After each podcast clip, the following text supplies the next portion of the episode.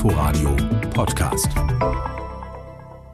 Berlin hat bisher rund 300.000 Impfdosen verabreicht. Die meisten davon kamen vom Hersteller BioNTech Pfizer. Schleppend läuft nach RBB-Informationen die Impfung mit dem Serum von AstraZeneca. Hier wurden laut einer Auswertung der Abendschau erst knapp 37 Prozent der gelieferten Dosen verimpft, offenbar wegen Vorbehalten gegen den Impfstoff. Die Impfquote in Berlin liegt bei insgesamt rund 5 Prozent. Das ist leicht über dem Bundesdurchschnitt. Sechs Bundesländer stehen aber etwas besser da, darunter auch die Stadtstaaten Bremen und Hamburg. Der Senat hält weiter daran fest, nicht sofort den gesamten gelieferten Impfstoff zu verimpfen. Grundsätzlich halte Berlin jeweils einen Einwochenbedarf an Dosen für die notwendige zweite Impfung zurück.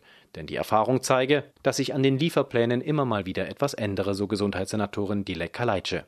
Bei den über 80-Jährigen sind bisher rund 40 Prozent der Menschen geimpft. Von den über 80-jährigen Bewohnern in den Alten- und Pflegeheimen sind es laut Gesundheitsverwaltung sogar schon über 90 Prozent.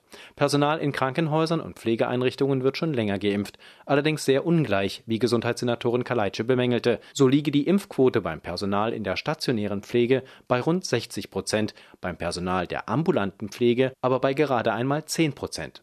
In beiden Fällen kommt der Impfstoff von AstraZeneca zum Einsatz.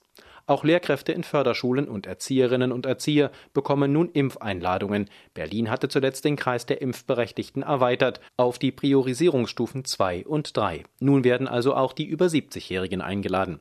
Außerdem sollen auch Menschen mit chronischen Erkrankungen wie Krebs, mit geistiger Behinderung oder Demenz Impfangebote bekommen. Hier will die Gesundheitsverwaltung vor allem mit der Kassenärztlichen Vereinigung und den Behindertenwerkstätten zusammenarbeiten.